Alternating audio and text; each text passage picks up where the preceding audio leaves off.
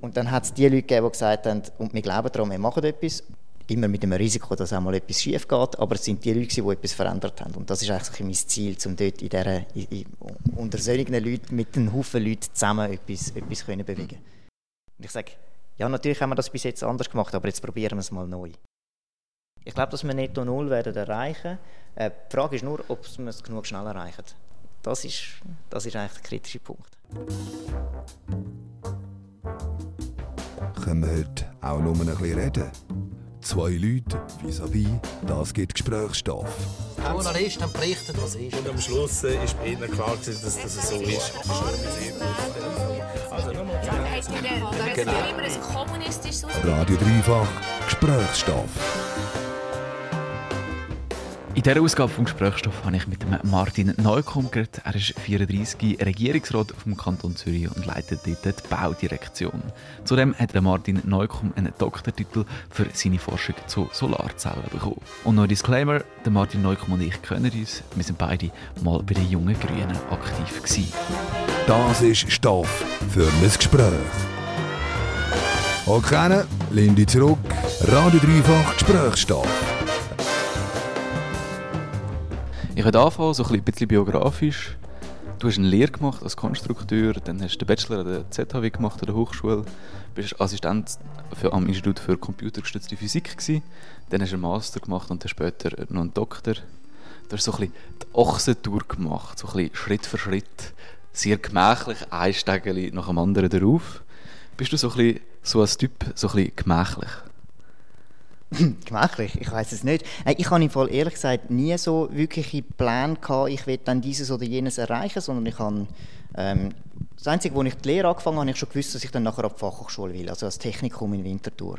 Weil das ist etwas, ich, mich interessiert die Thematik sehr. Ich habe alles genau gewusst, welche Richtung, irgendetwas Technisches. Das ist wirklich klar gewesen. Aber was ich dann nachher mache, habe ich gefunden, schaue ich dann. Ich bin immer so von, von, vom einen ins nächste rein. So wie ich auch nicht geplant habe, zum Regierungsrat werden, sondern äh, es hat sich so es hat sich eine Art so ergeben und es hat alles perfekt zusammengepasst irgendwie. Und so habe ich dann auch äh, eben zuerst einen Bachelor gemacht und dann habe ich zuerst mal ein bisschen angefangen zu arbeiten und gemerkt, im Bereich ähm, Physik von Solarzellen, und gemerkt, das finde ich super interessant. Dann habe ich gesehen, dass es ein Masterprogramm gibt für, für Solarzellen, in, also für ähm, Physik von Solarenergie und die ganzen Entwicklungen. Ähm, ein Online-Master in Deutschland und dann gefunden, das ist es und dann habe ich das angefangen zu machen, ähm, parallel zum Arbeiten. Also so eine Art 50% Arbeiten, 50% Fernstudium.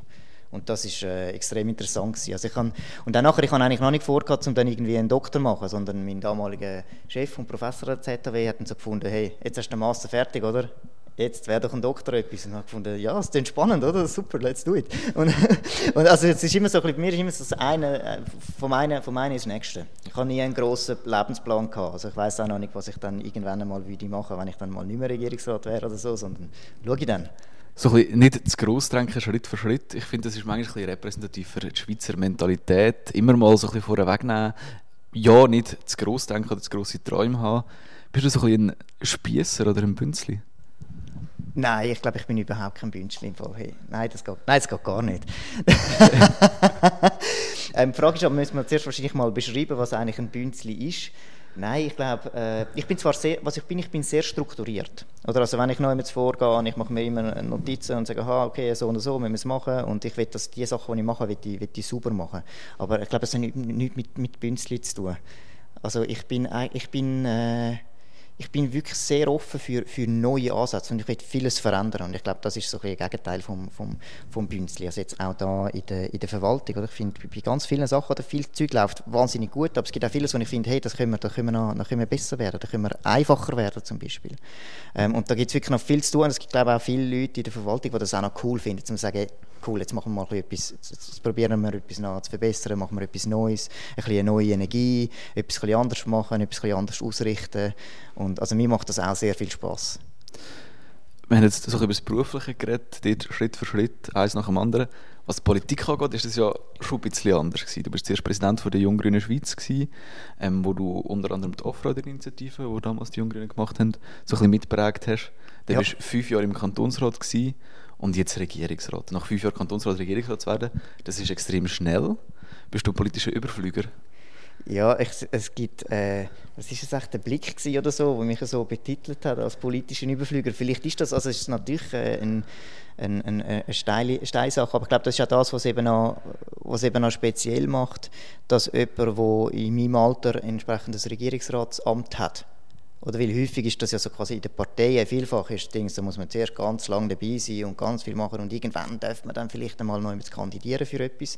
Und das ist bei den Grünen teilweise halt anders. Und das ist ja das ist auch etwas, was ich sehr schätze und ich auch sehr schätze an den Grünen. Aber ich glaube, für, für die Regierung selber als Kollegium finde ich es eben cool, dass, wir, ähm, dass es dass unterschiedlich ist. Weil ich glaube, es, jede Gruppe wird dann stark, wenn sie unterschiedliche Sichten hat auf die Welt. Also das ist immer das Problem, wenn Leute, wenn, wenn alle am Tisch die, den gleichen Beruf haben zum Beispiel, dann glaube ich, sind die Entscheidungen von dieser Gruppe weniger gut, als wenn man unterschiedliche Berufe hat, unterschiedliche, eine Art wie eine unterschiedliche Brille, wie man die Welt, wie, wie man die Welt anschaut. Und durch das werden aus meiner Sicht dann die Entscheidungen besser. Viele Leute sagen dir so ein bisschen Fachkompetenz und Sachlichkeit nach, also ein bisschen sehr nah an der Realität sein. Der René Isler, SVP-Kantonsrat, hat mal gesagt, der Martin Neukomm ist ein Theoretiker weg von der Realität. Manchmal denke ich eher, wach auf, Bub. Bist du manchmal so ein bisschen weg von der Realität, ein Träumer und idealistisch? Nein, überhaupt nicht. Also, was mir, also eines den zentralsten Elementen meiner Politik ist, zum vorwärts machen und Sachen auf den Boden bringen. Jetzt gerade auch bei der Energiepolitik. Also mich interessieren die ganzen Konzepte nicht von einer Art, wie weiß ich nicht was, weißt du, die, die, die ganz hochtrabenden Konzepte, sondern mich interessiert es, was können wir konkret machen, wie können so an, an, an, auf den Boden bringen. Also was ähm, meinst du mit hochtrabenden Konzepten? Ja, manchmal hat man ein bisschen, hat man ein bisschen die Gefahr, dass man wie ganz lang redet über irgendwelche äh, abstrakten Sachen. Man macht Strategien und Papier und Konzepte aber es wird nie konkret umgesetzt in der Realität.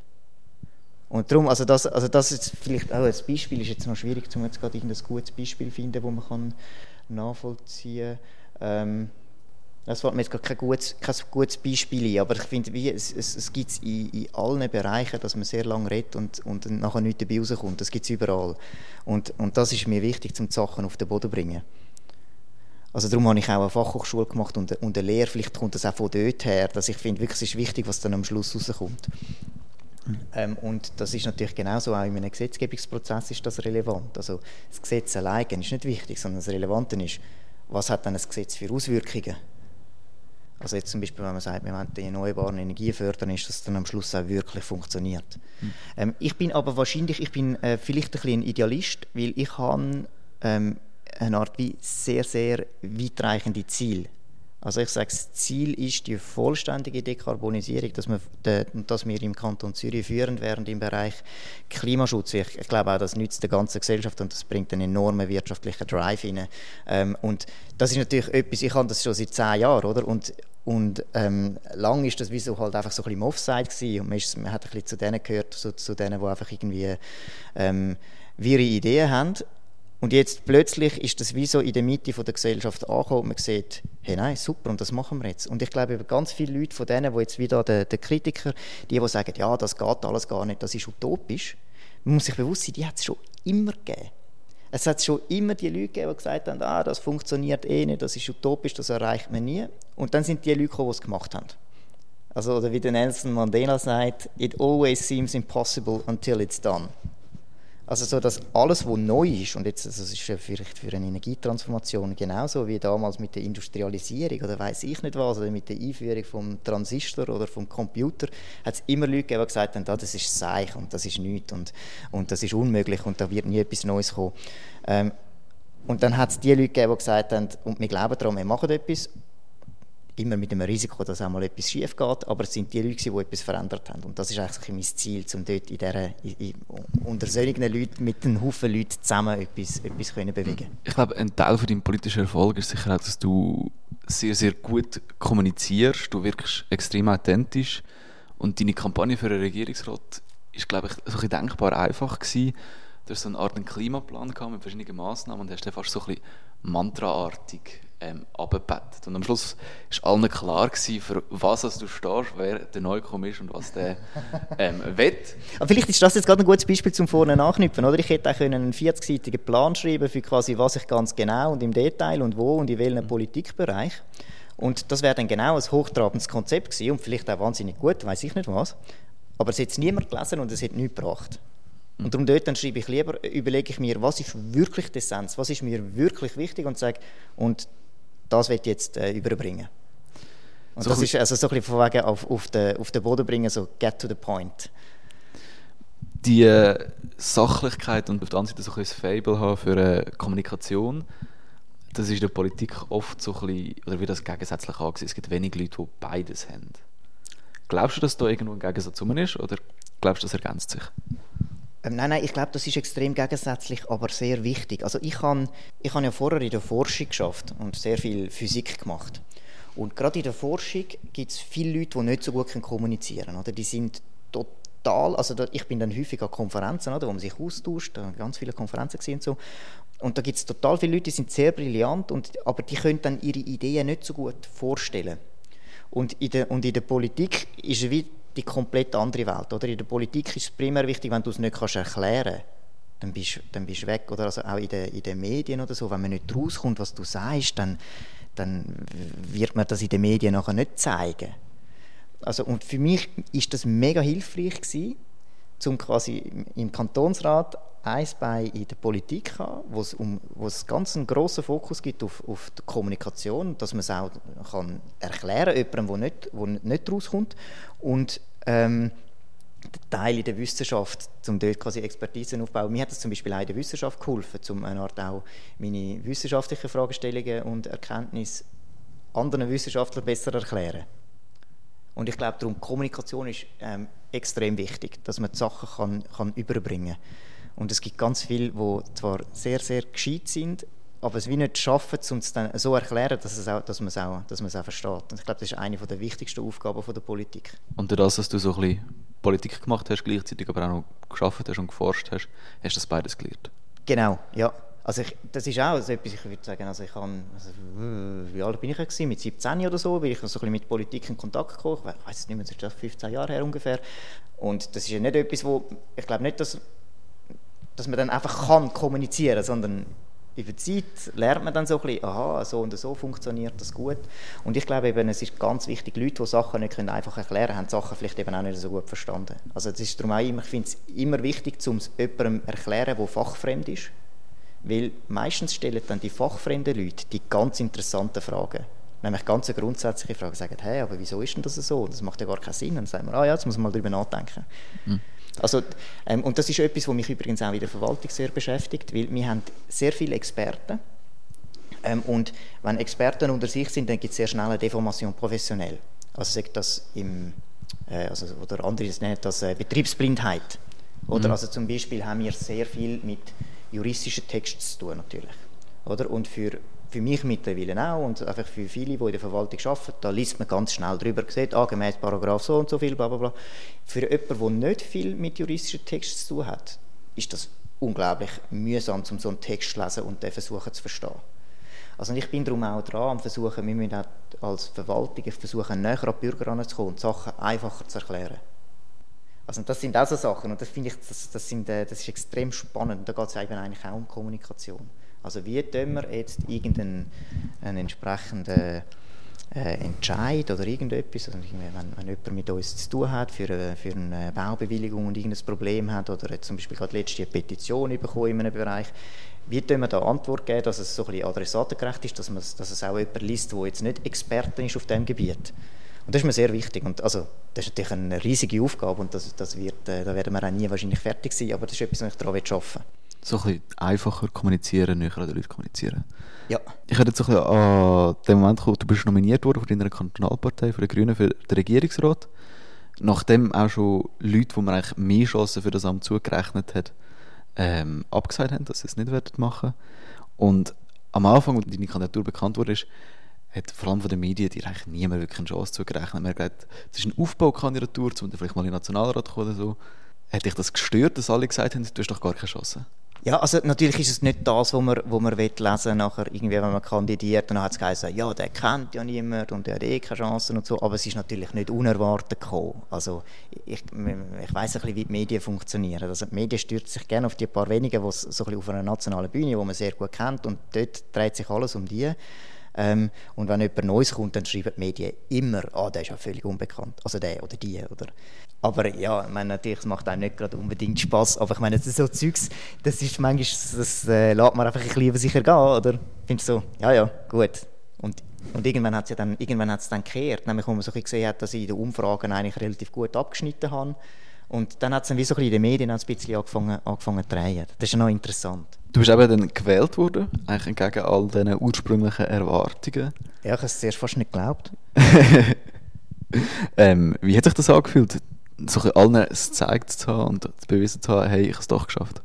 Aha, also diesbezüglich gar nicht. Also ich habe dann keine äh, irgendwelche negativen Gefühle oder so von den Journeys, die damals geschrieben haben, ich schaffe es eh nicht und, und, dann, und dann bin ich plötzlich gewählt worden, sondern es ist mehrmals so im ersten Moment so im Stil von wow, jetzt ist gerade eine riesige Veränderung, die da passiert, oder? Und ich überlege mir, oh, ich habe einen, ich habe einen, Job gehabt, oder? Und ein Projekt und einen Haufen Sachen, wo ich natürlich dann quasi wie vom einen auf den anderen Moment jetzt wie ein, ein neuer Job, eine neue, eine neue Aufgabe. Durch das natürlich schon so, also ich bin jetzt sehr, sehr aufgewühlt gewesen, einfach sehr, also es ist, äh, es, ist, es ist enorm und dann plötzlich auch natürlich so im Rampenlicht stehen. Das war sehr, sehr eine interessante Erfahrung gewesen. Und nachher muss ich sich vorstellen, ich habe erfahren, quasi ich bin gewählt und sechs Wochen später hat, äh, Amtsantritt. Also andere Kantone haben teilweise, ähm, da geht es ein halbes Jahr, bis dann der Amtsantritt ist von der, von der Wahlen her. Bei uns sechs Wochen, zack. Also das hat dann auch noch recht viel äh, Aufwand gegeben für mich, um das alles dann kurzfristig natürlich noch wie versuchen, im Geschäft noch alles so ein bisschen zu organisieren und halbwegs übergeben. Und den Doktor noch fertig machen? Und den Doktor noch fertig machen, genau zu dem Zeitpunkt. Ich habe nämlich, nachdem ich gewählt wurde, habe ich angefangen, Doktorarbeit zusammenzuschreiben. Die wissenschaftlichen Resultate habe ich schon gehabt. Und dann habe ich gesagt, so, jetzt oder nie. Also, weil das ist, also das haben mir auch andere Leute gesagt, oder so. Wenn du es noch willst, dann musst du es jetzt machen, weil sonst schaffst du es nicht mehr. Und es ist genau so. Also ich meine, ich könnte, ich könnte nicht einmal zwei Stunden pro Woche noch irgendwas mich noch mal denken und noch irgendwas so etwas arbeiten, weil jetzt, ich komme einfach nicht dazu. Und darum habe ich gewusst, dann habe ich bis zum Amtsantritt habe ich eigentlich alles noch fast fertig geschrieben. Ein Teil habe ich wirklich fertig gemacht und dann in der Sommerferien. Hm. Hast nachdem gewählt wurde, bist du mal so einen Moment gehabt, wo du gemerkt hast, so, oh fuck, das ist real. Und dann auch so ein Fragen gehabt, so, kann ich das überhaupt? Bin ich genug vorbereitet auf das? Also so der mit dem, wow, jetzt ist es real, das habe ich wie so in mehreren Stufen gehabt, weil zuerst ist die erste Hochrechnung gekommen, dort hat es geheißen, sechster Platz. Ich habe gedacht, ah, da stimmt doch irgendetwas nicht. Mhm. Also wirklich, ich habe so gedacht, also cool, oder? So ein gutes Resultat. Und, äh, aber ich habe sie nicht so recht gedacht. Und nachher ist die zweite Hochrechnung und dann bin ich immer noch auf den sechsten Platz gegangen. Und dann dachte oh, ah, jetzt aber wirklich. Und dann ist es so, so langsam so, habe ich es so realisiert. Ja. Ich weiß nicht, bin ich, äh, sind wir noch im Zimmer geguckt mit dem, äh, dem Fernseher angehabt, weil dann tut man ja so ein bisschen bei, bei diesen Wahlen hält man sich ja wirklich zurück und tut ein bisschen warten, bis irgendwie das Resultat klar ist und dann geht man an die Öffentlichkeit oder mhm. zu den Medien. Weil man will ja nicht schon vorher, nicht schon vorher Interviews geben, so, sondern erst dann, wenn es auch halbwegs sicher ist. Ähm, und nachher so, ob ich das kann, habe ich eigentlich jetzt nie groß, groß Bedenken gehabt, weil ich kann so im Stil von mehr für mich, für mich ist wichtig, ich bin ein sehr ein, ein selbstkritischer Mensch, also ich tue mich auch selber sehr gerne äh, hinterfragen und so und ich habe überhaupt keine Angst und Bedenken, um andere Leute um, um Unterstützung zu fragen. Also ich kann ich, ich frage viele Leute, ja, was würdest du mir empfehlen, oder? Also wenn ich, auch wenn ich schwierige Entscheidungen habe, dann frage ich in einer Runde, ja, was meint denn ihr und so, und dann finde ich, okay, ja, so und so, tun wir abwägen und dann irgendwann am Schluss entscheide ich dann schon selber, oder? Aber also ich habe da überhaupt keine Hemmungen, um äh, zum auch auf Leute zugehen und zu sagen, hey, da hätte ich gerne Unterstützung. Und ich glaube, das ist etwas, was mega wichtig ist ähm, in, so einem, in so einem Job, weil ich kann ja nicht alles. Also ich kann, also weil ich sage immer, meine Amtschefen, oder, die, die, die, die Ämter mhm. führen, die wissen in ihrem Fachbereich viel mehr als ich. Also ich kann ja gar nicht mehr wissen, ich habe sechs Ämter. Und, und darum, es besteht, also für mich besteht die Führung eben auch gar nicht darum, um jetzt eben besonders viel da können und verstehen. Das, es interessiert mich zwar, ich versuche überall möglichst viel zu verstehen, aber eben auch zum äh, vor allem schauen, wie, wie, wie organisiert man die Sache, wie, wie, wie schaffen wir ein gutes, produktives Klima, dass wir Probleme schnell lösen und vorwärts kommen. Tief, tiefer, Gesprächsstoff auf dreifach. Du bist gewählt worden zu dieser Zeit von der sogenannten grünen Welle, wo die Klimastreiks überall in den Medien waren, ähm, wo die Grünen Wahl, reihenweise Wahlsiege eingefahren haben und grosse Siege. Glaubst du, du wärst schon gewählt worden, wenn es die Klimastreiks nicht gegeben hätte? Ja, das ist, das ist ganz schwierig zu sagen, weil ich glaube, was schon ein wesentlicher Fakt war, oder? Also, dass plötzlich das Klimathema einfach so wichtig war. Und das wissen wir ja nicht genau, warum. Ich habe wie vor, also ich stelle mir ein bisschen so vor, dass es gibt, es hat, es gibt eine Klimabewegung schon ganz lang, die gibt es schon seit 20 Jahren und die ist schon seit 20 Jahren an dem Thema dran, am Arbeiten und es ist nie so richtig groß breit akzeptiert gewesen, die, dass das wichtig ist und dass man das macht. Und nachher ist es, glaube ich, so ein bisschen steht, Tropfen höhlt den Stein. Also das ist immer mehr, also einfach so die ganze Zeit gewesen und irgendwann ist wieder Durchbruch und es hat so gekippt und das ist irgendwann ja, so ein bisschen zu der Zeit, wo dann die Greta Thunberg auftreten ist und dort, wo dann das alles so ein bisschen ins Rollen gekommen ist, dort hat das wieder so ein bisschen angefangen, mal wirklich breit zu werden. Und das hat mir insofern natürlich genützt, dass wenn man die ganze Zeit über Klima redet, und ich komme als jemand, der schon seit 20 Jahren über, also ja, seit 15 Jahren über Klimaschutz redet, dann hat das natürlich wie eine andere Glaubwürdigkeit. Ähm, und wenn jetzt irgendein anderes Thema primär aktiv gewesen wäre, wäre ich wahrscheinlich ein bisschen weniger im Zentrum gewesen oder so. Also das hat sicher einen grossen Einfluss gehabt. Ich würde sagen, man kann es so ein bisschen so zusammenfassen, du bist wahrscheinlich so als Person der grösste Profiteur von den Klimastreiks in der Schweiz. Glaubst du, das ist fair, die Beschreibung? Ja, einfach ist davon, was Profiteur heisst. Also in dem Sinne, ich, ich mache ja nicht Politik für mich selber, sondern ich mache Politik, weil ich etwas will ähm, erreichen. Also ich würde sagen, das ist die gesamte Bewegung, ähm, die dazu geführt hat, dass man jetzt einen, einen, grünen Regierungsrat hat und ich setze mich voll dafür ein, um jetzt da ähm, Sachen zu bewegen. Also Aber du bist nachher die Person, die an den Hebeln sitzt eigentlich und die jetzt die Möglichkeit hat, mitzubestimmen und mitzugestalten. Mhm, genau, natürlich. Ja, ja, natürlich. Das ist, ähm, das ist so. Auch wenn, wir dürfen natürlich ähm, das nicht, nicht äh, überschätzen. Ich glaube, vieles, was wir jetzt können bewegen können, ist auch daran, weil das Thema Fängs wirklich weit verbreitet ist. Also auch, ich habe in meiner Rolle als Regierungsrat auch, auch natürlich Kontakt und Treffen mit, mit, mit Leuten aus der Wirtschaft, äh, mit, mit, mit Leuten, die, die wichtige Funktionen haben in den Banken und ähm, und auch diese Leute reden jetzt sehr viel von Klimaschutz und wir müssen etwas machen und wir müssen in die Richtung und reden davon, wie wir das finanzieren und so weiter. Also das ist nicht nur in der Politik, sondern es ist auch in der Wirtschaft und in der Gesellschaft ist ein enormer Drive da, dass etwas geht. Also, und das macht es jetzt natürlich möglich, zum Sachen zu erreichen, die vorher auch nicht möglich gewesen wären. Äh, selbst mit einem grünen Regierungsrat in der Baudirektion wäre es vor zehn Jahren auch viel, viel schwieriger gewesen, weil es viel mehr Widerstand gegeben hat. Und jetzt sagen ganz viele Leute, hey, ja, da müssen wir jetzt etwas machen. Wo du gewählt worden bist, bist du 32 gewesen. Ähm, ja. Mit dem bist du der zweitjüngste Regierungsrat vom Kanton Zürich nach dem Alfred Escher. Alfred Escher ist nachher später Bundesrat geworden und glaube einer der bedeutenderen Menschen in der Schweizer Geschichte. Was ist das für dich so ein das Gefühl, so ein der zweitjüngste zu sein nach dem Alfred Escher? Ja, das ist schon, also das ist, äh, ich finde das recht cool. Einfach mal so ganz, ganz einfach gesagt. Ich finde das wirklich noch, noch, noch, noch, recht cool, eben weil ich, ich glaube, es ist einfach eine ganz andere, ähm, es, es, bringt so ein einen anderen Groove rein, wenn, wenn jemand, wo wo jung ist, hat einfach eine andere Perspektive auch. Oder? Also zum Beispiel, ich habe, ähm, mein, mein Generalsekretär ist schon seit pff, etwa 20 Jahren in der Baudirektion und schon seit 12 Jahren der Generalsekretär von der Baudirektion und das ergänzt sich perfekt. Oder weil ich komme rein mit neuen Ideen und er kommt rein mit der ganzen Erfahrung. Ähm, und das ist wirklich gut, weil ähm, wenn ich jetzt niemand hätte mit Erfahrung, dann würde ich auch irgendwelche Sachen machen, wo man wirklich sagt, das wäre vielleicht nicht gut. Oder, oder würde ich irgendwelche Fehler machen. Und ähm, wenn, jetzt, wenn man nur Leute hat mit Erfahrung, dann bewegt sich zu wenig. Und ich sage, ja, natürlich haben wir das bis jetzt anders gemacht, aber jetzt probieren wir es mal neu.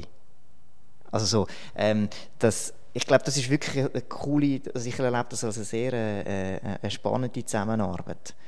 Oder zum, das, das, äh, das reibt sich manchmal auch ein bisschen, oder? Wir, wir, wir auch ein bisschen das, äh, mit dem ein bisschen, ein bisschen spielen, oder? Ähm, aber es braucht wie eben auch jemanden, der wie so ein mit, mit einem frischen Wind reinkommt und sagt, so, und ich will das Gleiche jetzt einfach mal probieren. Und das ist, noch, das ist wirklich noch cool. Du bist für einen Politiker sehr, sehr jung, ähm, oder hast, bist sehr, sehr jung auch in diesem Amt. Wenn ich müsstest entscheiden, ist das Amt als Regierungsrat die Krönung von deiner politischen Karriere? Oder fängt es jetzt richtig an? ich weiß es nicht. Ich bin ehrlich gesagt nicht so auf. Also ich, für mich ist Prestige ist nicht so ein starker Treiber von meinem, von meinem persönlichen Engagement oder so. Ich will primär Sachen erreichen und ich finde es darum cool in dieser Position, weil ich lerne, ich habe zu tun mit sehr vielen interessanten Leuten, also Leute, die sich, für, die sich, die sich engagieren im, im, im Bereich Ökologie und so, also eben in Wirtschaft, Gesellschaft, auch in der Verwaltung selber, es gibt ganz viele Leute, die da total motiviert sind. Und ich finde es cool, mit so Leuten zusammen zu arbeiten, ich finde es thematisch total spannend, also das sind meine Treiber. Und zum etwas, zum etwas erreichen. Und nachher ob das jetzt für meine Karriere und was ich dann nachher mache, ich habe jetzt auch nicht irgendwie die Ambition zu sagen, ich will dann irgendwann Bundesrat werden, weil das ist quasi die, die, das ganz große Presse ist oder so, sondern ich habe primär Freude, um etwas zu erreichen. Und immer wenn es vorwärts geht, dann wirklich sagen, yes, da haben wir etwas erreicht. Da haben wir einen Pflock eingeschlagen, können wir etwas machen für Klimaschutz, real etwas umsetzen. Immer wenn es so vorwärts geht, dann, dann, dann gibt mir das irgendwie Energie und das freut mich. Also manchmal geht es halt auch nicht vorwärts, oder? Das gehört halt leider auch zum Job, aber immer wenn es vorwärts geht, das ist wie so, cool. Und äh, das ist eigentlich so die, die treibende Kraft, die mich äh, Aber- antreibt, aber wenn Morgen ne- aufstehen und, und, und etwas machen. Wenn du in einem höheren Amt wärst, nehmen wir jetzt Bundesrat, den du angesprochen hast, dort hättest du noch die Möglichkeit, um noch mehr zu verändern, noch mehr vorwärts zu bringen und noch mehr so Pflöcke einzuschlagen für eine Veränderung zum Guten, wie du sagst. Ja, vielleicht, je nachdem. Also, das, ich, ähm, das, ist, das, ist durchaus, das ist durchaus möglich. Und vielleicht bietet sich, ich schließe es auch nicht aus, vielleicht gibt es irgendwann in meinem Leben irgendeine Gelegenheit in, in, in dieser Richtung und dann, dann tut man das, äh, will ich das natürlich anschauen, aber es ist jetzt nicht mein, mein Ziel, sondern ich, also ich bin jetzt da wirklich sehr... Äh, sehr, sehr zufrieden in dem, in, dem, in dem Job und will jetzt da einfach jetzt mal äh, äh, äh, äh, schaffen und, und, und das Zeug vorwärts bringen in den verschiedenen, in den verschiedenen Bereichen.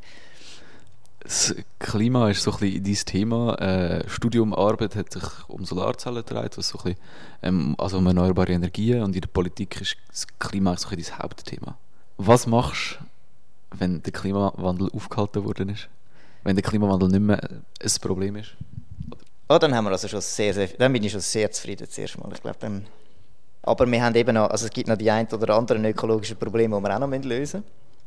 Also Das eben wären- der Verlust von der Biodiversität, oder? Das ist nämlich, äh, das, das ist wahrscheinlich den Leuten nicht so ganz bewusst, wie gravierend das, das ist und was das für Konsequenzen könnte haben in Zukunft. Das wissen wir nicht so genau, oder? Weil wir wissen nicht so genau, wie sich, wie sich ähm, die Natur entwickelt. Aber je mehr Art, mit jeder Art, die ausstirbt, steigt natürlich das Risiko, dass, dass es, ein Natursystem eine Art aus der Balance gerät. Und das ist etwas von der, von der ganz äh, äh, gravierenden Sachen, die wir haben. Aber ähm, mir geht es auch ähm, jetzt recht nah beim Menschen um Lebensqualität.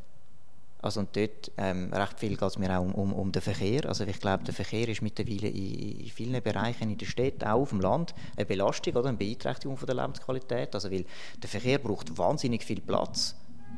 Und mich interessiert es darum sehr stark in der, in der Raumplanung, wie organisieren wir unsere Städte, wie organisieren wir unsere Dörfer, wie machen wir einen, einen öffentlichen Raum, wo können Begegnungen stattfinden Also, also in der Raumplanung gibt es auch wahnsinnig viele wahnsinnig viel Themen. Also ich glaube, es wird mir selbst dann wird's mir noch nicht langweilig, aber das wäre natürlich also ein, ein, ein ganz grosses Ziel, um da in, in dem Sinn das wir verankern, also zum das, zum das erreichen. Und also ehrlich gesagt, ich glaube im Fall eigentlich auch, dass wir das werden schaffen. Ich glaube, dass wir Netto Null werden erreichen. Äh, die Frage ist nur, ob wir es genug schnell erreichen. Das ist, das ist eigentlich der kritische Punkt. Genug schnell würde heißen 2050 oder 2030? Nein, also genug, also genug schnell würde heißen 2030. Das wäre sicher, also die, die Forderung, aus der, ähm, wo, wo ja häufig so aus der, aus der Klimajugend rauskommt, die ist rein fachlich absolut gerechtfertigt. Problem ist einfach, wir haben schon 2020 und wenn wir jetzt 1990 angefangen hätten, dann wäre 2030 gut erreichbar gewesen. Jetzt ist aber schon 2020 und in 10 Jahren, pff, 10 Jahre sind sehr unrealistisch, oder? aber irgendwo in der zwischen 2030 und 2050 muss es sein. Also die Frage ist ein bisschen, vielleicht auch noch zu sagen, wir wissen gar nicht so genau, wie schnell das richtig ist. Also wie schnell das es muss sein, weil so genau kennen wir das Klima dann auch nicht. Also wir können nicht genau sagen, ah, bis und so, so und so viel Tonnen CO2, sondern das, was wir jetzt haben mit dem 2-Grad-Ziel, das ist so ein bisschen ungefähr. IPCC macht ja immer so ein bisschen optimistische und pessimistische Schätzungen. Das Ähm, Problem am IPCC ist, dass sie eben gesamthaft eigentlich recht optimistische Abschätzungen machen, weil sie die sogenannten Kippeffekte nicht berücksichtigen. Also Kippeffekte sind, es wird wärmer und das Eis in der Arktis schmilzt und es wird noch mehr CO2 und Methan frei und durch das wird es noch wärmer, noch mehr Eis schmilzt. Und da gibt es verschiedene so Kippeffekte oder wenn es starke Dürren gibt und, und es brennen die Wälder ab. Auch das braucht wieder, äh, erzeugt wieder noch mehr CO2 in der Atmosphäre. Und das sind so Effekte, die man nicht so genau kennt. Man kann das nicht, es gibt kein mathematisches Modell, wo man das kann beschreiben kann, weil das wissen wir nicht so genau.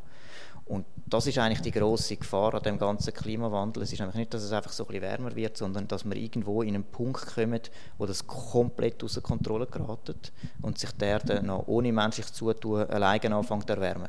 Weil dann kann man, dann kann man wie nichts mehr machen, dann ist man dem voll und ganz ausgeliefert und dann haben wir gigantische Probleme in Landwirtschaft überhaupt zum, zum Wohnen. Dann haben wir wirklich auf der ganzen Welt, äh, das ist so ein bisschen, das ist so ein bisschen wirklich das ganz schlimmste Szenario. Ich meine, natürlich, ich hoffe, dass das so nicht passiert, aber es gibt ganz große Hinweise, oder, dass das passiert und das Ziel ist, zum Versuchen, da drunter zu bleiben.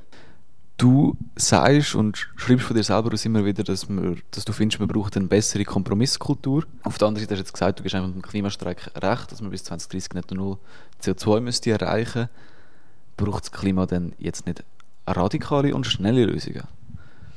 Hat es da überhaupt Platz für Kompromiss? ja, letztendlich, ich glaube, dass am Schluss braucht es Lösungen, die von der, der, von der Gesellschaft getragen werden. Also es nützt wie nichts, wenn man irgendeinen guten Vorschlag hat, der am Schluss keine Mehrheit findet und in einer Volksabstimmung scheitert. Also mein Ziel persönlich ist, ich versuche zum herausholen, was in meiner Position mit dem bestehenden Mehrheitsverhältnis möglich ist. Das ist eigentlich mein Ziel. Und ob noch mehr nötig wäre, ist jetzt für mich wie nicht so relevant gerade im Moment, weil ich sage, eben, ich versuche einfach das zu machen, was geht. Und mein Ziel ist, dass es so schnell wie möglich geht. Aber eben, also noch besser wäre sofort, noch besser wäre morgen. Wenn wir morgen auf Null wären, das wäre äh, sehr, wäre sehr sinnvoll. Aber auch das irgendwie, das schaffen wir nicht. Und das andere, eben, wie schnell dass wir wirklich sein müssen, hm, ja, wir, wir, wir, wissen es nicht. Also darum radikal ähm, tönt immer tönt interessant, man sagt, es muss man ganz, ganz schnell sein, aber ähm, wir sind in einem demokratischen Staat und ich finde das, find das auch richtig so. Mhm. Oder? Also viele Sachen sind, viele Lösungen, die wir haben, sind, sind gut, weil man es weil ausgehandelt hat. Gegenüber der Schweizer Illustrierten hast du mal gesagt, der Klimawandel und die Bekämpfung des Klimawandels ist eigentlich relativ simpel, es ist einfach eine Frage von der Technik. Kann man den Klimawandel nur mit technologischem Fortschritt bekämpfen? Oder braucht es auch so ein bisschen Suffizienzgedanken, persönlichen Verzicht? Eine Suffizienz und Verzicht ist für mich nicht ganz, nicht ganz gleich. Also, ähm, ich glaube, was, vielleicht zum einen sagen, was nicht geht. Wir lösen den Klimawandel nicht mit Moral. Also indem wir sagen, wir sollten nicht fliegen und wir sollten nicht Auto fahren. Oder? Weil, wenn jetzt das würde funktionieren und die Leute sagen, okay, gut, ich fliege ein bisschen weniger und ich fahre ein bisschen weniger Auto, dann würde man vielleicht die Emissionen ein bisschen reduzieren. Aber es langt nicht, um die Emissionen ein bisschen zu reduzieren. Wir müssen sie auf Null bringen. Und, und darum, auf Null können wir nicht mit reduzieren. Also, weil man kann nicht einen, äh, einen, einen, einen Benzinmotor, oder? Also ich glaube zum Beispiel beim, beim, beim Auto, es wird ich bin sehr dafür, um den Autoverkehr ähm, reduzieren, weil ich glaube, das hat einen Haufen andere positive Effekte. Es wird aber unmöglich sein, um den Autoverkehr auf Null zu reduzieren. Das heißt, ein Verbrennungsmotor hat einfach keinen Platz mehr. Weil, wenn wir auf Null wollen, dann ist ein Verbrennungsmotor, der, auch wenn der hocheffizient ist und wenn man nur wenig fährt, stößt er CO2 aus. Und darum ist für mich klar, es muss auf eine emissionsfreie Technologie sagt das jetzt mit einer, also einem Elektromotor, mit einer Batterie oder Wasserstoff oder was auch immer. Und in anderen Bereichen ist das für mich auch so. Also man kann auch sagen, ja, man tut jetzt die Heizung ein bisschen abdrehen. Wegen dem stößt man immer noch CO2 aus. Und darum ist mein Ansatz, wir müssen die Heizungen, wir haben im Kanton Zürich 120'000 Öl- und Gasheizungen, wir müssen die ersetzen durch erneuerbare Lösungen, und zwar 100 Prozent. Darum glaube ich, ohne Technologie geht es nicht. Also Technologie spielt eine, eine ganz wesentliche Rolle, dass wir das Ziel erreichen können. Aber ich werde mich ganz klar abgrenzen von den politischen Kreisen, die sagen, wir müssen gar nichts machen, Technologie macht es von alleine. Ich sage, der Staat muss ganz klare Rahmenbedingungen setzen und dann kann es wieder einen Wettbewerb geben unter den sauberen Technologien. Weil wenn man sagt, die saubere Technologie muss mit der dreckigen Technologie konkurrenzieren und wenn die dreckige Technologie halt günstiger ist, ja, dann setzt sich halt die dreckige Technologie durch. Das ist so das bisherige Verständnis vom Markt. So funktioniert das nicht. Sondern mein Verständnis ist, die dreckige Technologie, die muss raus, oder? Da machen wir ein bisschen Erschwernis und so, dass es die saubere Technologie, also jetzt zum Beispiel eben Solarenergie in Kombination mit, mit äh, Wärmepumpen und so weiter, dass, es, dass sich das mag durchsetzen ökonomisch. Also ich glaube darum, es ist, eine, es ist eine Kombination. Verzicht ähm, fände ich grundsätzlich einen interessanten Ansatz. Ich glaube einfach, es funktioniert nicht, weil es die Leute nicht machen. Du hast ja noch gesagt, du verstehst nicht, wie die Menschen beim Thema Klima so emotional können werden können. Luisa Neubauer von Fridays for Future in Deutschland, sie sagt, ein Problem, das man im Umgang mit dem Klimawandel hat, ist, dass er in der Politik so als technisches Ding verkauft wird und es geht einfach nur um Technik und nur um Zahlen. Und darum ist es schwierig, eigentlich genug Rückhalt für notwendige Lösungen in der Bevölkerung zu finden. Sie sagt, wie, man muss nicht über technische Lösungen reden, sondern darüber reden, wie der Klimawandel, wenn man ihn nicht bekämpft, unser Leben wird beeinflussen, jetzt und auch in Zukunft. Und das ist dann ja eher so ein, emotionaler Diskurs, wo die Leute versuchen, bei ihren Emotionen und bei ihren Ängsten abzuholen. Du bist aber in dem Fall nicht einig mit ihr, dass man so eine Diskursverschiebung muss machen muss. Es kommt, es kommt eben darauf an, wo man schafft, oder? Also wir in der Baudirektion arbeiten an der, ich, ich nenne es Transformation zu Netto Null. Und ich sage, Transformation zu Netto Null hat ganz viel mit Technik zu tun. Da hat es ganz viel mit Details zu tun und wir, überlegen, mit welchen Gesetzen muss man wo genau was machen, dass man die richtigen Anreize setzt und so. Ich sage, also das ist, aus meiner Sicht ist das zwingend, sonst schaffen wir es nicht. Das heißt aber nicht, dass alle genau diesen Ansatz so verwenden, sondern das ist unsere Rolle. Und es ist aus meiner Sicht sehr sinnvoll, dass man in der Gesellschaft Diskussion führt, was könnten die Auswirkungen sein vom Klimawandel. Also eben, was ist die Auswirkungen zum Beispiel auf die Landwirtschaft? Das wird, das wird ganz elementar. Also der, ich glaube, die Landwirtschaftsdiskussion wird sich noch massiv verändern, weil wenn weltweit Türen zunehmen und die Überschwemmungen und so, je nach äh, Region und je nach Jahreszeit, dann wird Lebensmittelsicherheit abnehmen. Also wir werden durch das, also das Klima, man kann eigentlich sagen, Klimawandel vereinfacht die Auswirkungen, es geht ums Wasser. Also entweder hat es zu wenig Wasser oder zu viel.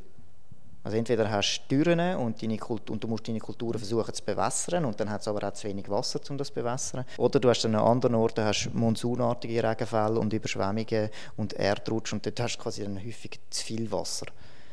Ähm, und das wird die Landwirtschaft in gewaltige Probleme bringen. Und dort haben wir, glaube ich, einen Haufen Herausforderungen äh, um dann versuchen, unter diesen Bedingungen umzugehen. Aber eben, das Hauptziel ist noch, um das, ähm, um zu verhindern. Aber ich finde es wichtig, um die Diskussion zu führen. Also ich sehe da jetzt gar nicht unbedingt einen, einen, einen Widerspruch. Also man muss auf der einen Seite der Bevölkerung aufzeigen, was sind die Folgen davon, aber auf der anderen Seite ist die Umsetzung und der Kampf dagegen und die Maßnahmen, die man als Politiker trifft, die sind auf der technischen Ebene so. Genau, ja. Also ich glaube, die Frage ist auch immer ein bisschen, was betrachtet man als Gehen? Und für mich ist es wie Gehen, dass es in der Welt halt ähm, um, um Geld geht. Oder? Also die Weltwirtschaft und die Entscheidungen, die auf der Welt getroffen wird und alles zusammen, das geht ganz viel um Geld. Also die Sachen, die rendieren, werden gemacht, die Sachen, die nicht rendieren, werden nicht oder fast nicht gemacht. Das ist ähm, letztendlich einfach eine Beobachtung und ich glaube, das teilen die meisten Menschen, dass es aktuell so ist. Und ich glaube jetzt nicht, dass man das kann verändern kann in kurzer, in kurzer Zeit. Vielleicht ändert sich das mal langfristig, ich weiß es nicht. Und darum ist für mich ein großer Ansatz, zum, zum überlegen, was können wir machen, dass die richtigen Sachen günstig werden, also dass die Investoren und alle, die Geld haben, ähm, ihre, ihr Geld in die richtige Technologie setzen. Und das ist etwas, was längst passiert. Das ist, weil man mittlerweile schon so weit ist. Also zum Beispiel ist es so, dass weltweit jetzt aktuell, wenn man schaut mit, mit der Pandemie, Kohle, Öl und Gas, die haben massiv verloren. Die haben müssen Milliarden abschreiben machen, die, die Firmen. Das ist, äh, denen ihre Kurse sind runter, die sind, haben sich jetzt auch nicht so gut erholt aus der Krise. Und zum Beispiel Solar und Wind sind auf, man hat weiter investiert. Also und bald, in ein oder zwei Jahren, wird mehr Energie produziert werden weltweit mit Solarenergie und mit Windenergie wie Atomkraft weltweit. Also das gibt eine unglaubliche Dynamik und die Solarenergie ist so günstig geworden, dass sie im Süden Kohle verdrängt. Also da braucht es keine Subventionen mehr und keine staatlichen Eingriffe oder so, sondern Solarenergie verdrängt rein, weil sie günstiger ist, ähm, Kohle. Und dann wird es eben ganz richtig spannend, weil dann haben wir das exponentielle Wachstum von der Solarenergie, das wir brauchen, und die Verdrängung von Kohle, die wir auch brauchen. Also, und das ist jetzt etwas, wo, wo auf der ganzen Welt passiert. Und das ist Grössenordnung und Skala, die wir brauchen, um das versuchen zu verdrängen, weil ich glaube, sonst werden die anderen Staaten ihre Kohlekraftwerke nicht von alleine abstellen. Also man muss so ein bisschen innerhalb des kapitalistischen Systems Anreiz schaffen, dass die richtige Technik gebraucht wird. Genau, also jetzt, jetzt kommen wir so ein bisschen auf die Systemdiskussion, oder? Wo ich bin, äh, das kann ich ganz offen sagen, oder? Also ich bin nicht der, der jetzt irgendwie das kapitalistische System verteidigt oder auch irgendwie das, so ein bisschen unsere, unsere, unser Wirtschaftssystem, wo sehr viel um, um, um, um um, um Shareholder Value geht, oder? Also was sehr viel darum geht, um was ist der Aktienwert von mir links. Das ist jetzt nicht etwas, was ich per se besonders gut finde. Ich finde die Diskussion darum sehr, sehr interessant. Ich sage einfach, ich schaue eine Art, wie, was ist, was ist meine, mein, mein Handlungsraum, wo kann ich etwas erreichen und dort mache ich es. Ich gehe in die Richtung, was am besten funktioniert. Und ich glaube darum, irgendwie gegen ein System arbeiten bringt wie nicht so viel, sondern muss eher schauen, wie kann ich die Systemdynamik nutzen. Und im Bereich der erneuerbaren Energien ist das etwas, was aktuell weltweit passiert. Und das gibt mir auch recht viel Hoffnung, dass, äh, dass sich etwas verändert. Also so ein bisschen weniger die grossen ideologischen Diskussionen führen, sondern mehr in der Realität. Also, die kann man, die kann man sehr gerne, gern führen. Es ist einfach so, dass in der Regel führen die nie her. Also leid. Es ist einfach ein bisschen meine Erfahrung. Ich finde es intellektuell spannend, um sich zu überlegen, wie könnte die Welt dann sonst noch aussehen und was könnte man anders machen. Das finde ich generell immer eine spannende Diskussion. Und ich bin auch sehr offen, um über solche Sachen zu reden und zu sagen, was gibt es, was gibt es für Ansätze. Aber wir können nicht erwarten, dass das morgen schon irgendwie alles anders ist. Und bis jetzt ist das einfach eine gewisse Realität, die ich so ja, akzeptiere. Also sind wir wieder so ein bisschen dem, was du am Anfang gesagt hast, mehr ein Realist und weniger ein Träumer. Das so ein ja, ja, genau. genau. Also, ich, genau, ich finde die Diskussion dazu ist schon spannend, oder? Aber, ja, genau, ich, will, ich will umsetzen, oder? Das macht, also ist eben auch genau. was, was mir Spaß macht. Was du zum Beispiel willst umsetzen willst, ist äh, Heizungen, den Gebäudepark erneuern, bessere Heizungen im Kanton Zürich zu haben. Das ist so dein Thema, wo du auch sehr viele Kampagnen damit gemacht hast. Jetzt ist das CO2-Gesetz national, das jetzt verabschiedet worden ist, wo im Bereich Heizungen relativ stark vorwärts macht. Ja. Nimmt dir der Bund die Arbeit weg? Ja, nein, also es wird auch dann noch Arbeit geben, um es umzusetzen. Also das CO2-Gesetz vom Bund ist ein mega wichtiger Schritt. Also das, wenn das durchkommt, dann ist schon mal ganz, ganz viel, viel erreicht. Weil dann haben wir einen, einen Grenzwert für, für das CO2, für, für, fürs Heizen. Das heißt, es sind 20 Kilogramm CO2 pro Jahr pro Quadratmeter. Das ist, jetzt, äh, das ist einfach eine Zahl, da muss man wissen, das ist ein, ein relativ tiefer Wert. Und da muss man schon viel investieren ins Haus, dass man das erreicht. Oder man geht dann gerade auf ein Wärmepumpensystem. Und das tritt dann, also wenn das Energiegesetz im Kanton Zürich auch noch in Kraft tritt, dann tritt dann das CO2-Gesetz mit dem strengen Grenzwert dann 2027 in Kraft für den Kanton Zürich. Also der, der, der strengere Grenzwert. Und da haben, wir, da haben wir schon viel erreicht, aber das ist jetzt ja nur mal auf der Gesetzesebene. Das ist ja wegen dem noch nicht umgesetzt. Jetzt wird es dann wichtig, um in der Umsetzung zu schauen, dass wir die Umsetzung machen können, dass sie so günstig wie möglich wird. Oder also, dass wir die ganzen Wärmepumpen ähm, so, so günstig wie möglich können installieren können. Weil Wärmepumpen installieren ist viel komplizierter als eine Ölheizung. Also, und da braucht es noch ganz viel und ich glaube, da sind wir ja der Politik noch ganz gut gefordert, um das alles zu verbessern. Und dann der nächste Punkt ist natürlich ist auf der Hand. Oder? Also wenn wir sehr viele Wärmepumpen installieren, dann brauchen wir auch Strom dann braucht man Stromproduktion. Und darum ist eigentlich so das nächste grosse Thema für den Klimaschutz ist wirklich der Winterstrom. Also wie können wir genug erneuerbaren Strom erzeugen? Und darum sind wir uns jetzt auch noch viel Gedanken machen, was können wir machen, um den zusätzlichen Winterstrom zu fördern. Also Stromproduktion im Winter, zum Beispiel mit Photovoltaik. Es wird immer gesagt, Solarzellen produzieren im Winter weniger als im Sommer. Das stimmt, aber sie produzieren im Winter Strom. Und wenn man zum Beispiel an der Hausfassade, also vertikal Solarpanels installiert, dann produzieren die gleich viel Strom im Winter und im Sommer. Da gibt es viele interessante Ansätze. Und da sind wir jetzt so ein bisschen, da, da, bin ich jetzt noch nicht so weit. Ich sage noch nicht genau so oder so, wie wir es machen, aber da sind wir ganz viel am, am äh, intern am diskutieren und ich treffe mich mit Fachleuten, um zu diskutieren, was jetzt so eine gescheite, eine gescheite Vorgehensweise wäre. Schnellfrage, Schnellfragerunde. Schnellfragerunde. Bier oder Wein? Ähm, Bier. Irgendwie, Bier ist so für mich viel erfrischender. Aber ich kann Wein schon auch gerne, aber ich bevorzuge Bier. Also zum an diesen Aperos, die es amigs gibt, bin ich immer froh, wenn es auch noch ein, ein Bier hat, weil normalerweise gibt es jetzt sonst nur Weisswein. Hip-Hop oder Indie? Ah, ich glaube dann noch lieber Indie. Hip-Hop ist nicht so meins. Aber Musik generell ein Thema oder nicht so? Ja, ich bin, also ich bin ein extremer Musikmensch. Also Musik ist für mich mega wichtig. Ich höre sehr viel ähm, so ein bisschen Blues und ähm, teilweise ein bisschen, ein bisschen Funk, Rock'n'Roll, das ist das, was mir sehr gut gefällt. So ein bisschen eher älteres Zeug? Ja, ja, genau. Also ich habe auch früher noch ganz viel äh, Elvis Presley gelost und so. Also so ein bisschen 50er, 60er, 70er Zeugs, das finde ich cool. Wenn du fein willst essen, gehst du in ein Restaurant oder kochst du selber?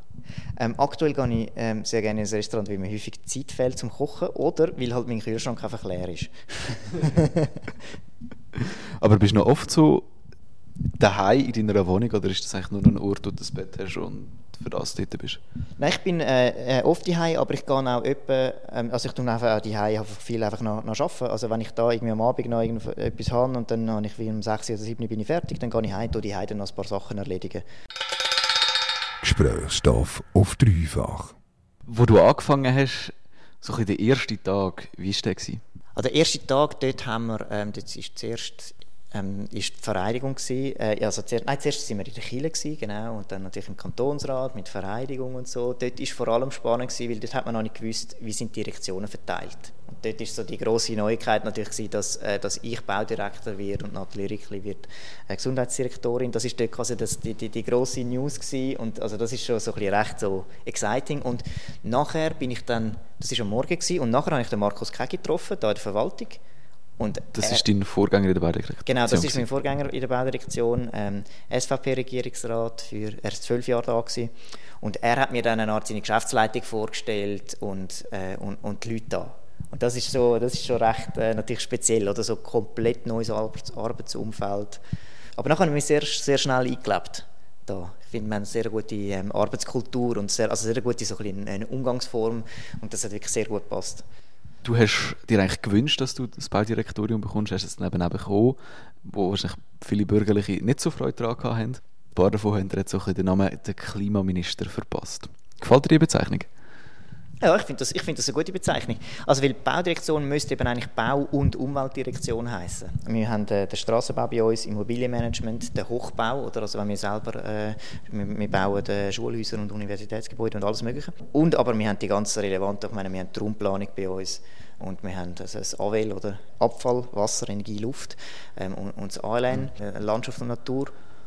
Also wir haben ganz viele von diesen, von diesen Naturthemen bei uns, aber, also, aber auch die Energiethemen und somit auch Klimathemen. Ändert sich das in dem Fall noch während deiner Amtszeit, dass es nicht mehr Baudirektorium, sondern Bau- und Umweltdirektorium heisst? Äh, ja, nein, nein, ich glaube, das wäre zu viel Aufwand, um das versuchen zu ändern. Wir lassen das, glaube ich, bei Baudirektion.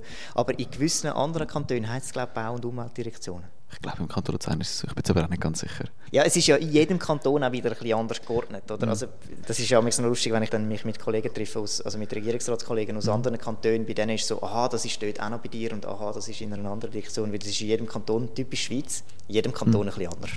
Im Kanton Luzern zum Beispiel ist die Volkswirtschaftsdirektion zusammen mit der Baudirektion, wenn ich es richtig im Kopf habe. Dort ist, glaube ich, dann der Verkehr ist auch noch bei der Baudirektion eine Art, oder? Der, und, und der ÖV und so. Und bei uns ist der Verkehr ist in der Volkswirtschaftsdirektion, also Ja. der, ähm, der, der ÖV. Du bist relativ jung für einen Regierungsrat. Du hast nicht besonders viel Führungserfahrung gehabt, bevor du Regierungsrat geworden bist. Jetzt bist du Chef von 1600 Mitarbeitern. Hat dich das am Anfang ein bisschen überfordert, so viele Mitarbeiter zu haben? Oder ist das Second Nature gewesen?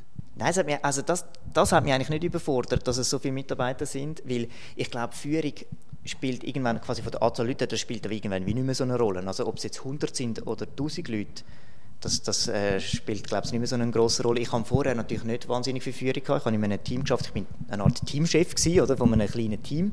Aber ich habe mich schon, schon sehr viel mit, mit Führungsthemen, äh, ich habe mich für Führungsthemen interess, interessiert und ja, und dann kommt man mit der Zeit natürlich auch einfach so ein bisschen, so ein bisschen rein, wie man, das, wie man das gescheit macht. Was mich überfordert hat, ähm, am ehesten ist einfach die enorme Vielfalt an Themen. Also so, und der, der Informationsfluss. Also einfach, das ist permanent, also das ist, das, das ist einfach permanent da. Die Mails, die kommen, das Zeug, was zu entscheiden gibt, die Unterlagen, die ich noch lesen sollte und dieses und jenes und es stapelt sich dann teilweise und noch Sachen, die ich freigeben sollte. Also es ist immer etwas, wo, man, ähm, wo ich bei mir ein bisschen muss schauen muss, dass ich alles aneinander vorbeibringe. Also es ist sehr, sehr zeitintensiv. Ähm, und das am Anfang ist natürlich einfach, dann kommt so viel. Ich habe zwar die Baudirektion schon relativ gut kennt, weil ich als Kantonsrat schon ganz viel mit der Baudirektion zu tun hatte. Das heisst also, ich weiß nicht, jedes zweite politische Geschäft, das ich so kennt schon aus dem Kantonsrat und aha, ja, ich weiss, das ist dort unterwegs. Das hat mich enorm geholfen. Aber gleich, wenn, man da, wenn ich da neu reinkomme, das hat so viele Sachen gehabt. Und das ist also wirklich, das ist die grosse Herausforderung gewesen. Es sind extrem viele verschiedene Sachen, auch, die du machst als äh, Baudirektor. Welcher Aspekt von der Arbeit gefällt dir so ein bisschen am besten, welche Tätigkeit? Also grundsätzlich finde ich es am interessantesten, um quasi mit, mit meinen Leuten in der Verwaltung neue Ideen zu diskutieren. Also, und noch mit äh, zum Beispiel Leuten aus der, aus der Wirtschaft, aus dem Gewerbe und so weiter, um eine Art irgendwie so ein bisschen Tisch machen und Fokusgruppe und sich ein bisschen überlegen, ähm, wie, wie, kommen, wie kommen wir vorwärts. Das ist das, was mir, was mir recht viel Spaß macht. Und gibt es Sachen oder eine Tätigkeit, wo du denkst, oh, jetzt muss ich das noch machen, habe ich jetzt gar keine Lust drauf? Ja, was ich, was ich gar keine Lust habe, ist am Morgen aufzustehen. ähm, was ich auch nicht unbedingt nur gerne mache, ist natürlich E-Mails beantworten. Das ist so ein bisschen, ja, das, das muss man halt und so ein bisschen, so ein bisschen die, eben teilweise solche, solche Sachen. Und manchmal gibt es auch so ein bisschen Termine, um einfach repräsentieren, wo, wo, ich, jetzt- wo, wo so ein bisschen so ein bisschen Pflichtterminen, oder, wo, wo, nicht immer, wo nicht immer Spaß machen. Aber grundsätzlich macht mir, macht mir eigentlich die Arbeit Spaß. Manchmal in der Regierung, oder? Also, wenn sie irgendein Geschäft von mir ablehnen oder etwas nicht wollen, das macht mir natürlich keinen Spaß, oder? Das schießt mir dann an, weil dann, erhole ich mich dann wieder und dann muss, kommt man halt mit, der, mit einem neuen Ansatz. Ist auch noch nicht so häufig vorgekommen. Die Gesamtbilanz ist also sehr positiv. Ähm, und dann würde ich noch so auf das letzte Thema drauf kommen. Ich glaube, man hat es jetzt im Verlauf des Gesprächs stark gemerkt, so die Umweltthemen, das interessiert dich extrem stark. Generell so Physik, sagst du, interessiert dich sehr stark. Was heißt das genau? Also, bist auch so ein bisschen vom Laufenden, was neueste Forschung in Sachen Astrophysik oder Teilphysik oder so Sachen angeht? Oh nein, leider gar nicht. Also, ich, also ich komme weder bei Astrophysik noch bei Teilphysik draus. Noch habe ich Zeit, um mich überhaupt mit vielen anderen Sachen zu beschäftigen, aktuell als Politik in der Baudirektion. Einfach weil das, ist, äh, das füllt eigentlich meinen ganzen, meinen, meinen ganzen Kalender schon. Und häufig, auch, häufig bin ich natürlich auch am Wochenende noch Sachen am Studieren und am Lesen und E-Mails am Beantworten. Darum kann ich nicht mehr so viel fachfremd machen. Ich versuche aber, ich versuche immer mal noch ein Buch zu lesen. Im Moment aber nicht Physik, eher... Also, ja, was bist du jetzt am Lesen? Jetzt habe ich das Buch fertig. Ich weiß es gar nicht. Ich bin noch am überlegen, ob ich David Wallace lesen soll. Das ist ein Buch über, über, über Klimawandel oder, oder sonst was. Mich interessiert auch viel so die menschlichen Themen, also solche Sachen im Bereich äh, Psychologie, im Bereich Philosophie, also jetzt nicht, nicht, nicht so stark abgehobenes Zeug, eben auch dort ich lese lieber solche Zeugs mit einem gewissen Anwendungs... so ein mit einem, mit einem gewissen Bezug, also so ein etwas, was hilft, zum, warum sind Menschen so, wie sie sind, also wie, wie treffen Menschen Entscheidungen, das finde ich auch ganz, ganz spannend. Also zum Beispiel habe ich ähm, im Sommer habe ich das Buch von Daniel Kahnemann gelesen, «Schnelles Denken, langsames Denken», ähm, äh, ganz berühmter Psychologe. Genau, er hat den Nobelpreis bekommen für das und er, ja. er hat sich genau mit vielen so ein mit dem Thema Entscheidungen, wie treffen die Menschen Entscheidungen und warum sind Menschen irrational? Ich finde es mhm. übrigens auch gar nicht schlecht, also häufig wird das so als schlecht dargestellt. Und wie ticken so ein Menschen in verschiedenen Situationen? Wie treffen Menschen Entscheidungen in Abhängigkeit von in welchen Situationen? Zum, das ist einfach Sachen, die mich interessiert, weil ich glaube, es hilft auch, um besser zu verstehen, wie unsere Gesellschaft funktioniert ja, für das bin ich immer froh, wenn ich Zeit finde, um genau dann solche Sachen zu lesen. Das ist jetzt etwas, was nicht direkt mit meinem Job zu tun hat, aber mich gleich interessiert. So, jetzt länger es aber. Fertig geredet. Alle Sendungen findest du auf dreifach.ch. Radio Dreifach Gesprächsstoff.